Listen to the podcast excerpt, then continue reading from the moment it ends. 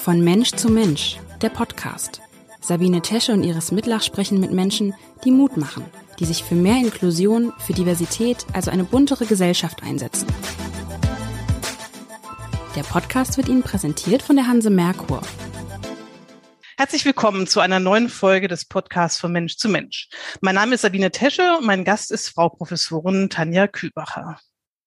Sie ist Chefärztin an der Mediusklinik Nürtingen-Stuttgart und war lange zuvor hier in Hamburg an der Klinik tätig und auch an der Universitätsklinik in Kiel. Und ihr Schwerpunkt ist innere Medizin, vor allem aber die Gastroenterologie. Frau Professorin Kübacher gilt als ausgesprochene Expertin im Bereich chronisch entzündliche Darmerkrankungen. Die werden wir jetzt hauptsächlich CED nennen. Das ist die Abkürzung. Das ist dann nicht ganz so umständlich.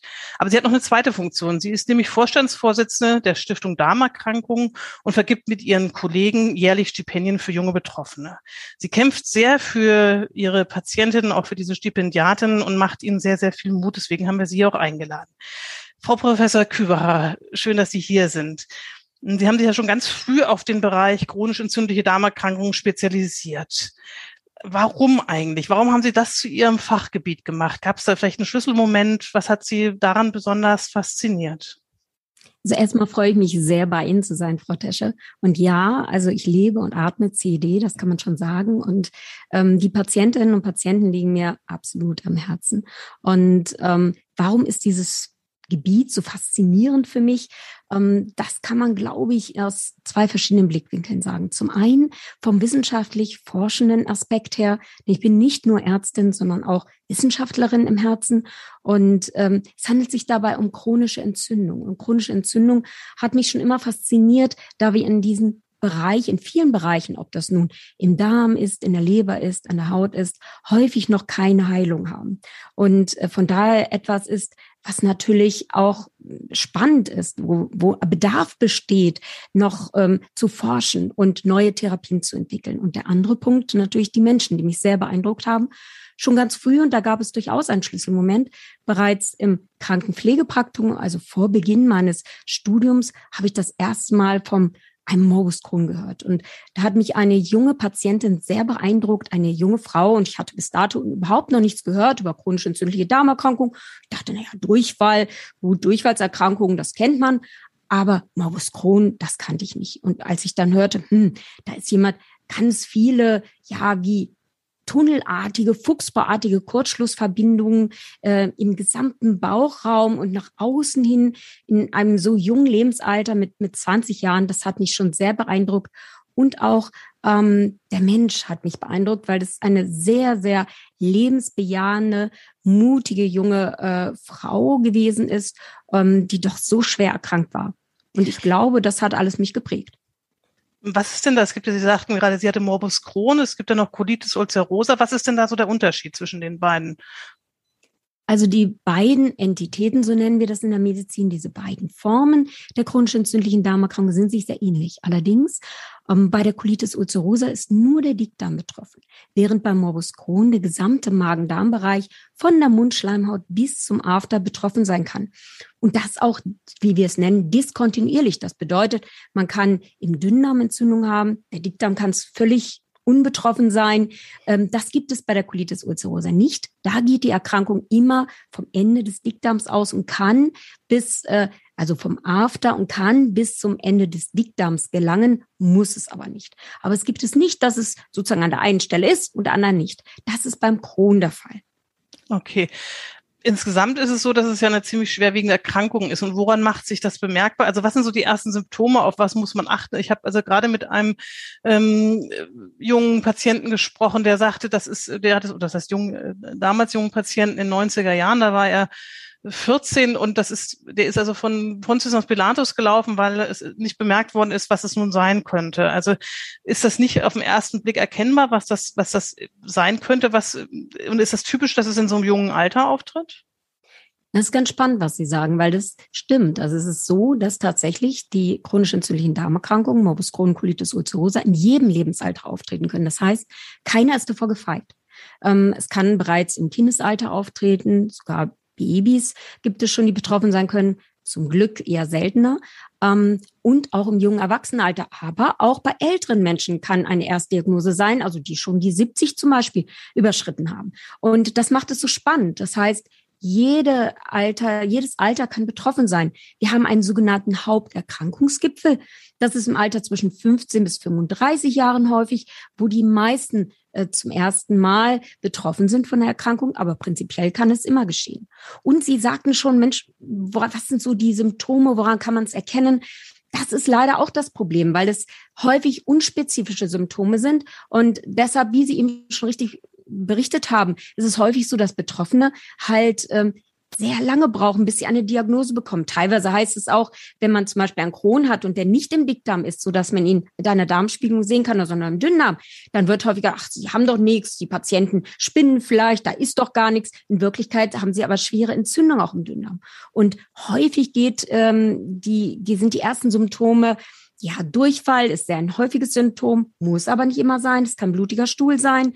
Ähm, es kann aber auch Gewichtsverlust sein oder Bauchschmerzen oder einfach das Gefühl, ich fühle mich schlapp, ich bin antriebslos. Manchmal ist auch der Zahnarzt, der die erste Diagnose stellt, weil man tatsächlich im Mundbereich kleine Aften sieht oder auch das Zahnfleisch ähm, entzündet ist. Oder ganz und gar auch, dass man Gelenke sieht, die geschwollen sind, man Gelenkschmerzen hat, dass es sich aber nicht um ein Rheuma handelt.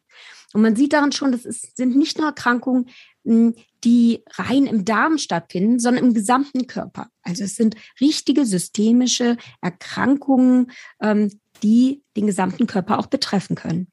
Ich finde das ganz spannend, weil ich habe, also tatsächlich habe ich auch immer wieder, es ist ja eine gar nicht so seltene Krankheit und ich habe auch eine Bekannte, die hat Aus Ausdauer Hochleistungssport äh, begangen, die ist äh, bis zur Olympiaart, die mehrfach teilgenommen und dann hat sie aufgehört und ist ganz plötzlich mit Ende 30 hat sie Morbus Crohn bekommen. Wie kann man sich sowas erklären oder können Sie sich sowas erklären, wie, wie es sein kann, dass man jahrelang völlig beschwerdefrei lebt und ganz plötzlich tritt sowas auf? Ja, durchaus. Das ist eben auch das Tückische an Erkrankungen, dass man gar nicht weiß, wann kommt es, wann kommt es nicht. Wir wissen mittlerweile, dass äh, es einen genetischen Hintergrund gibt, aber nicht so, dass man sagt, das ist eine eins zu eins Vererbung, sondern dass tatsächlich eine Veranlagung vererbt wird. Die können wir beide vielleicht haben und wissen das gar nicht. Und es gehören dann immer gewisse Triggerfaktoren dazu, die dann bewirken, dass so eine Veranlagung auch wirklich zur Erkrankung führt. Und diese Triggerfaktoren sind noch gar nicht alle bekannt. Wir wissen, das können mal Umwelttrigger sein, das kann Infekt sein, das können auch veränderte Lebensbedingungen sein, vielleicht wie bei ihrer Freundin auch, ähm, wo sich dann nachher sozusagen das Leben verändert hat und sie eben nicht mehr trainiert hat. Aber das weiß man eben nicht genau. Man weiß, ähm, dass es dann dazu kommt, dass praktisch der Darm, unser größtes Immunorgan, tatsächlich ähm, ist ein Organ, was uns schützt, also hat eine Darmbarriere, die Darmschleimhaut.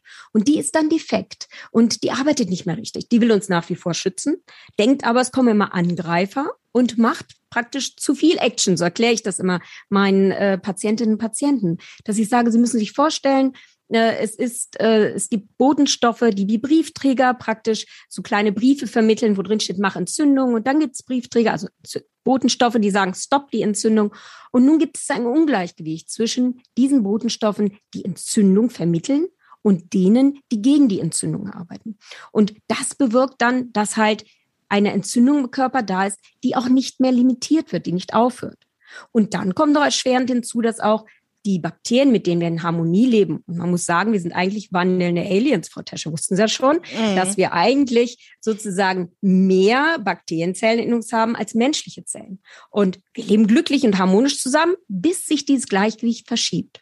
Und bei chronisch entzündlichen Darmerkrankungen ist es so, dass äh, tatsächlich nicht mehr der gesunde Mischwald da ist, sondern eher Monokulturen. Das heißt, auch da wird durch die Bakterien, die nicht mehr in einer solchen Vielfalt, in so einer Artenvielfalt da sind, man nennt das die Diversität, ist reduziert, dann kommt es eben auch dazu, dass Entzündung kommen kann.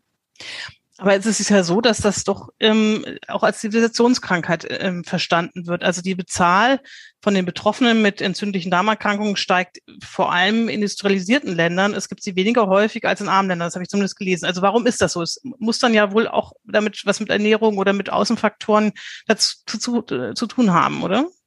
Absolut. Also Ernährung ist ein wichtiger Faktor, mangelnde Bewegung, ähm, natürlich auch äh, die Medikamente, mit denen wir zu tun haben, veränderte Lebensbedingungen. Das heißt, da, wo besonders viel auf Hygiene geachtet wird, sehen wir mehr chronisch entzündliche Darmerkrankungen, als wenn man auf dem Bauernhof groß wird, ähnlich wie bei Allergien. Ist es denn überhaupt in irgendeiner Form heilbar oder kann man es mit Medikamenten einstellen? Da hat sich doch wahrscheinlich eine ganze Menge getan. Ich habe jetzt zum Beispiel mit einem Mann gesprochen und der hat, ähm, das war derjenige, der das mit 14 bekommen hat und der hat dann vor ungefähr zehn Jahren an der Studie teilgenommen und dadurch ein Medikament jetzt nimmt er ein Medikament, wo er fast beschwerdefrei ist. Also es ist, gibt da schon Hoffnung in dem Bereich, oder?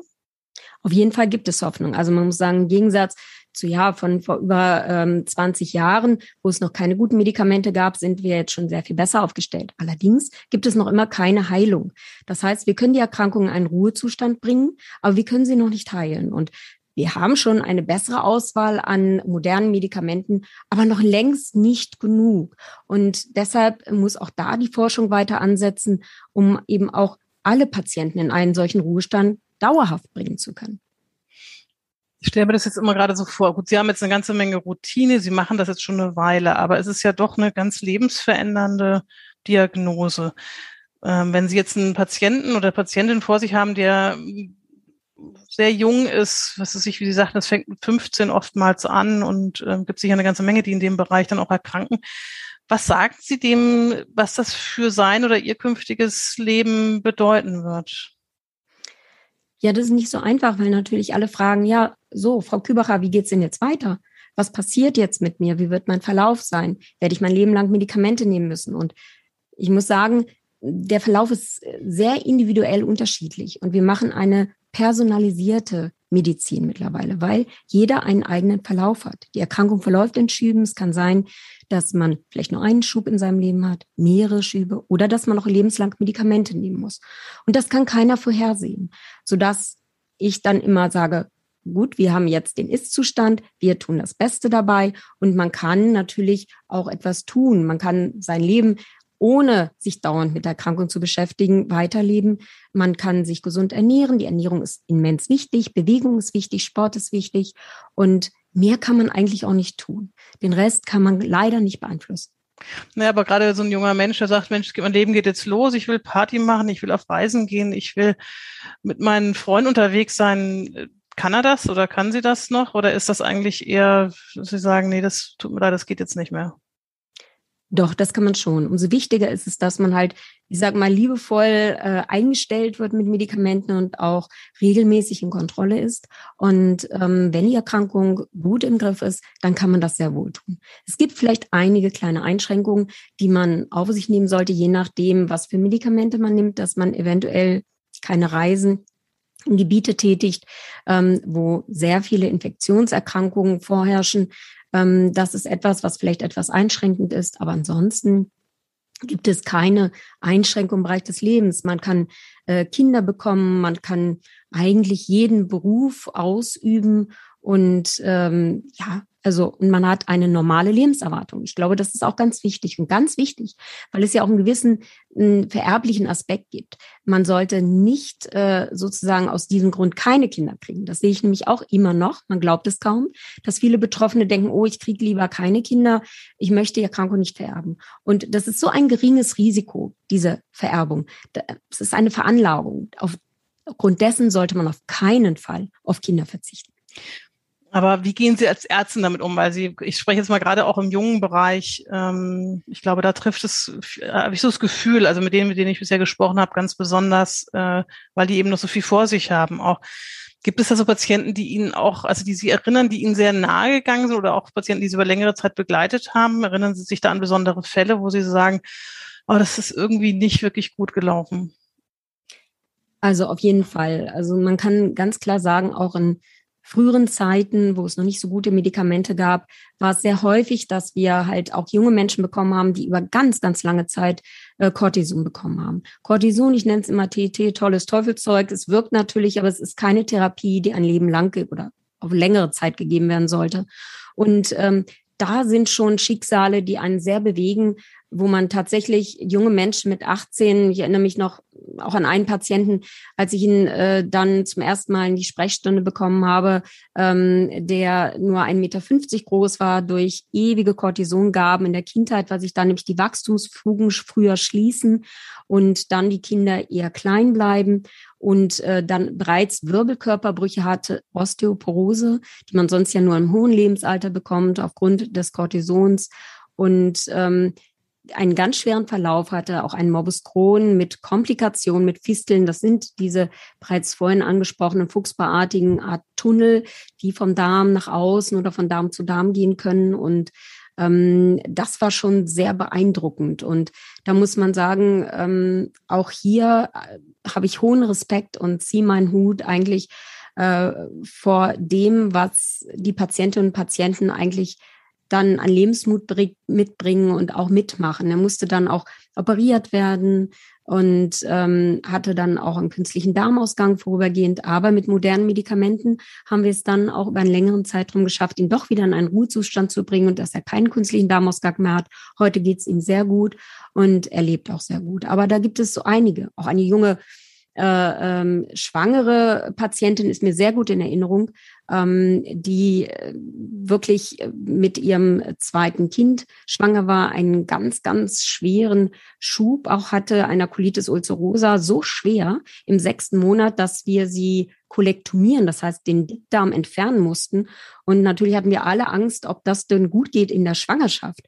Und äh, erfreulicherweise, das Kind ist jetzt mittlerweile in, in ja in äh, mittlerweile 18 und äh, es geht ihm hervorragend und der Mutter auch. Und da sieht man immer, das Leben setzt sich doch durch und das gibt immer Mut, finde ich, ungeheuren Mut, äh, wenn man solche Geschichten miterlebt und sieht.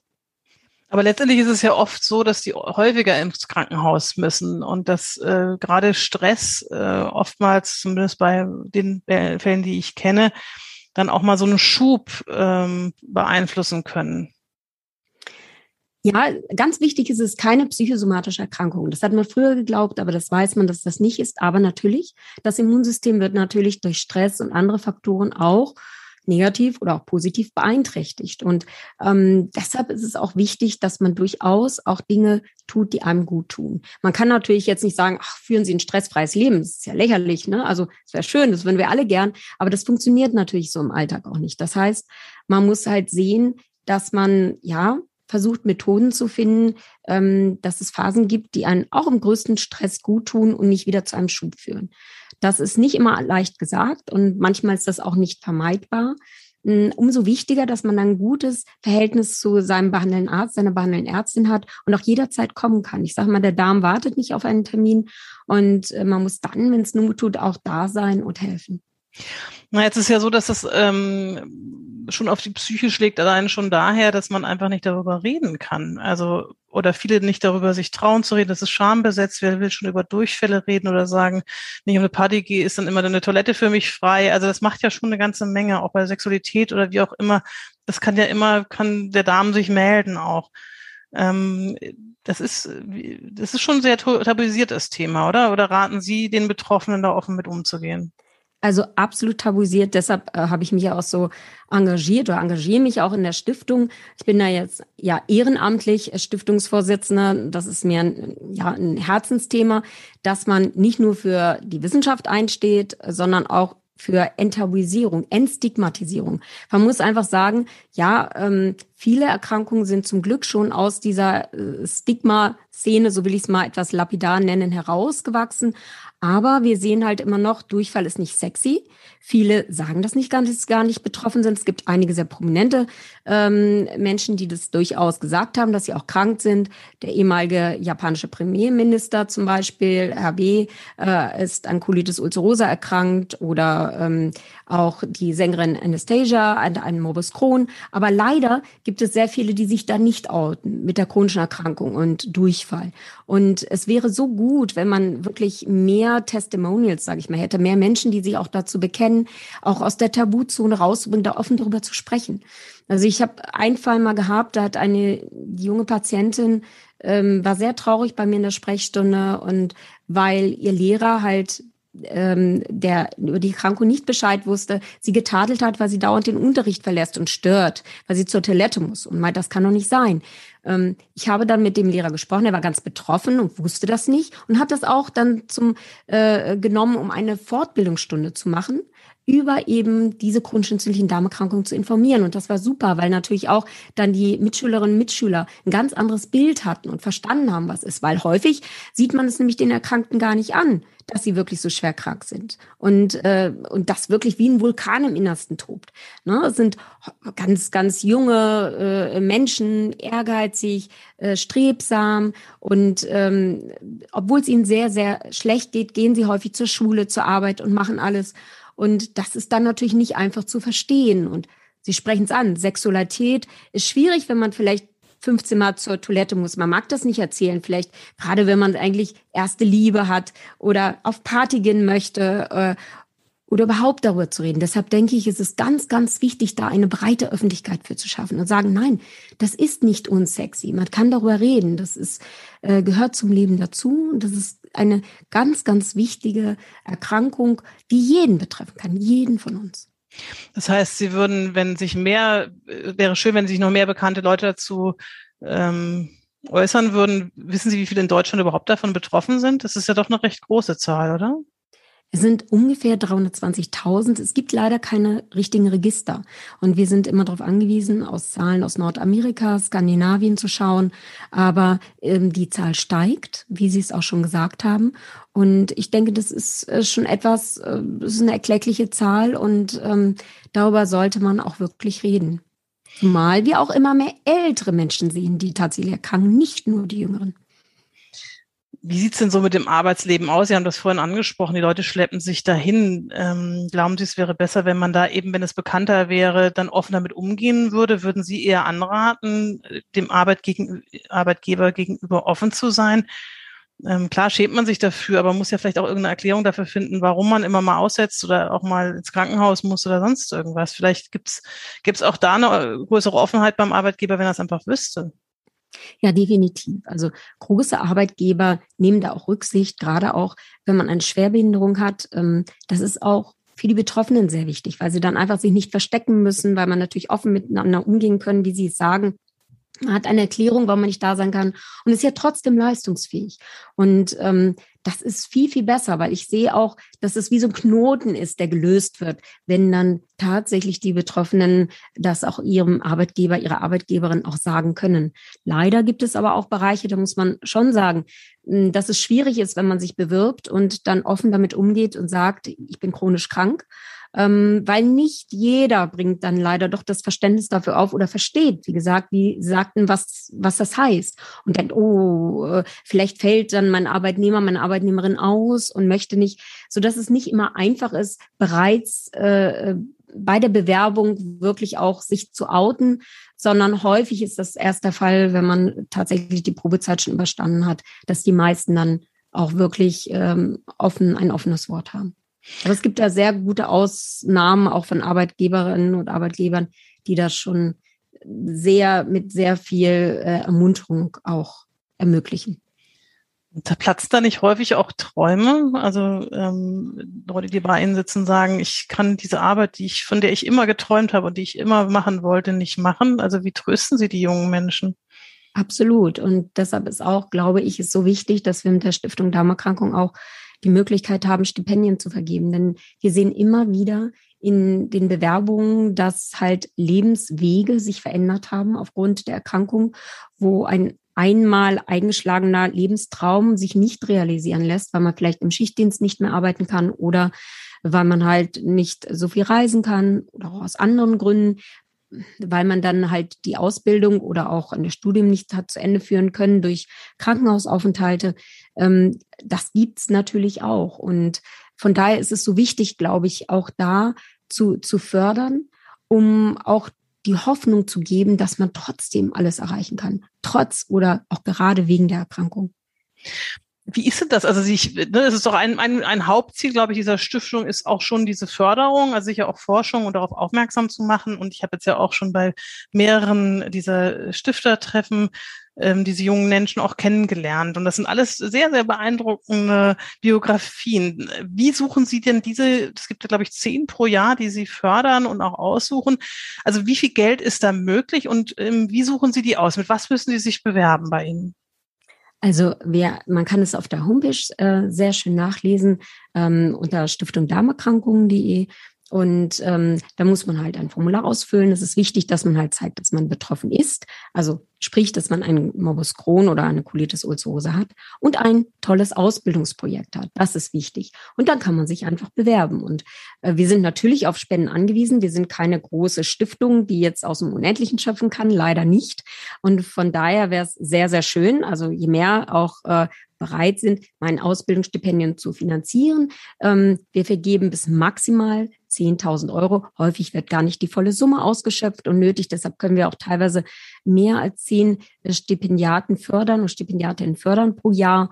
Ähm, aber natürlich ist das Geld auch nicht unendlich und deshalb ist es immer gut, wenn wir natürlich noch Großspender haben. Wir sind sehr froh, dass sich auch äh, gesundheitsforschende Unternehmen, wie es so schön heißt, auch daran beteiligen. Das heißt, dass sie auch was zurückgeben und eben auch äh, spenden und nicht nur in Häkchen daran verdienen an Arzneimittel. Und das finden wir sehr schön und sind sehr dankbar darum, dass das auch ähm, viele ähm, der äh, Firmen tun, die auch in dem Bereich sozusagen aktiv sind. Aber natürlich, ja, äh, Spenden sind immens wichtig. Und ähm, ausgesucht werden die Stipendiaten dann aus von einem Kuratorium. Und im Schnitt gehen immer so um die 200 bis 250 Bewerbungen pro Jahr ein aus dem ganzen deutschsprachigen Gebiet, also auch aus, nicht nur aus Deutschland, sondern auch aus der Schweiz und Österreich. Und ähm, das ist immer sehr, sehr spannend, weil es wirklich aus allen Lebensbereichen äh, Stipendiatinnen und Stipendiaten gibt.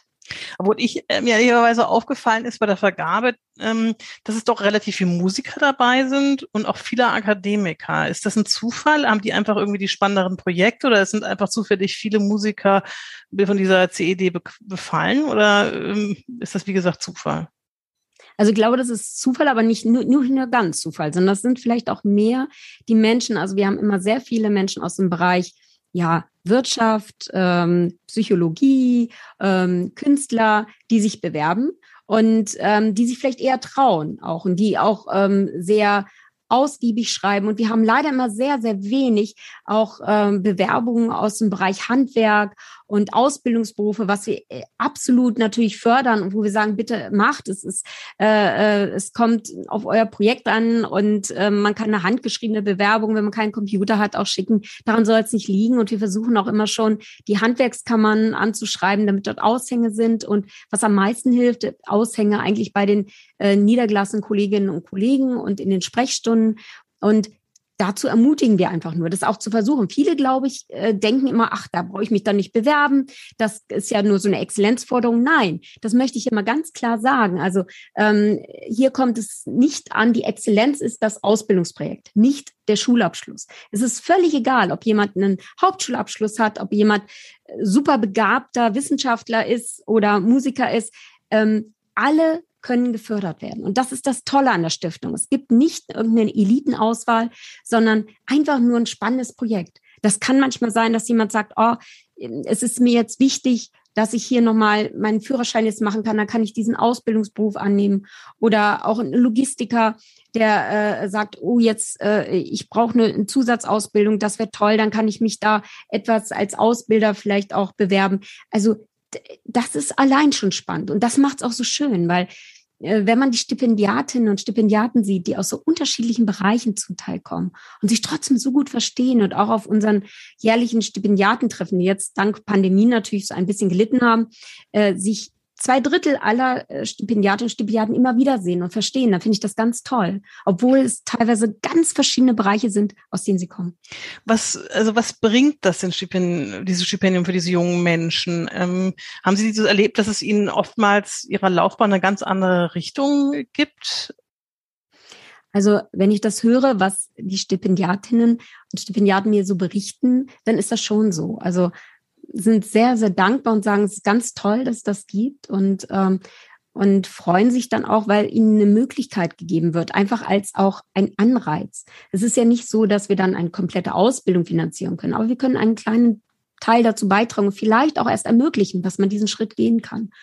Und das bewirkt einfach schon ganz viel. Auch zu zeigen, Mensch, ich bin zwar erkrankt, aber schau, ich, ich äh, bin, bekomme jetzt trotzdem so eine äh, Förderung und ich bin was Besonderes und ähm, wir versuchen dann natürlich auch, die Stipendiatinnen und Stipendiaten in ein besonderes Licht zu rücken. Und mit einer besonders schönen Stipendiatenbroschüre und ähm, einfach so auch positiv einmal darzustellen, dass, dass sie auch sehen, wie wertgeschätzt sie sind. Das muss ich ehrlich sagen, das finde ich eben auch. Das habe ich bei diesen äh, Treffen immer gesehen, diese Wertschätzung, wie stolz sie dann auch sind. Das gibt eine ganze Menge auch Aufschub. Aber wahrscheinlich liegt da, ist, ist wichtig doch auch der Austausch zu sehen, ich bin nicht alleine. Oder sie fördern doch wahrscheinlich auch, dass sie miteinander sich austauschen. Ja, absolut. Also das ist auch ganz, ganz wichtig, weil das ist äh, einfach dieses Netzwerk untereinander, das sie sich auch aufgebildet haben. Also sind untereinander mit WhatsApp-Gruppen, Facebook-Gruppen und äh, so vernetzt und haben sich untereinander, haben sich schon Freundschaften richtig entwickelt. Und das ist natürlich auch toll. Ne? Das ist etwas, was wir damit auch bezwecken wollen. Wir wollen diese Netzwerkbildung und wir wollen, dass man sich austauscht, dass man sich Ratschläge geben kann, dass man sagen kann, guck, was passiert. Ich stehe jetzt vielleicht vor einer Beamtung. Äh, was ist, wenn ich jetzt nicht als Beamter angenommen werde? Kann ich einen anderen Schritt gehen? Oder was soll ich tun? Und äh, wie verhalte ich mich in dem Fall richtig? Oder auch medizinisch, dass man Rat sich gegenseitig einholt. Wie ging es dir in der Situation? Oder hast du das Medikament schon bekommen? Kannst du mir sagen, wie hast du es vertragen? Das alles sind Dinge, die, glaube ich, unbezahlbar sind und total wichtig. Also im Prinzip machen sie Träume durch ihre Arbeit wieder möglich, die vorher vielleicht zerplatzt worden, zerplatzt sind, kann ich mir, kann ich mir vorstellen. Ähm, Frau Professor Kührer, ich danke Ihnen ganz herzlich für dieses Gespräch ähm, und dass Sie sich auch so einsetzen für chronisch kranke Menschen. Herzlichen Dank. Vielen Dank. Dieser Podcast wurde Ihnen präsentiert von der Hanse Merkur.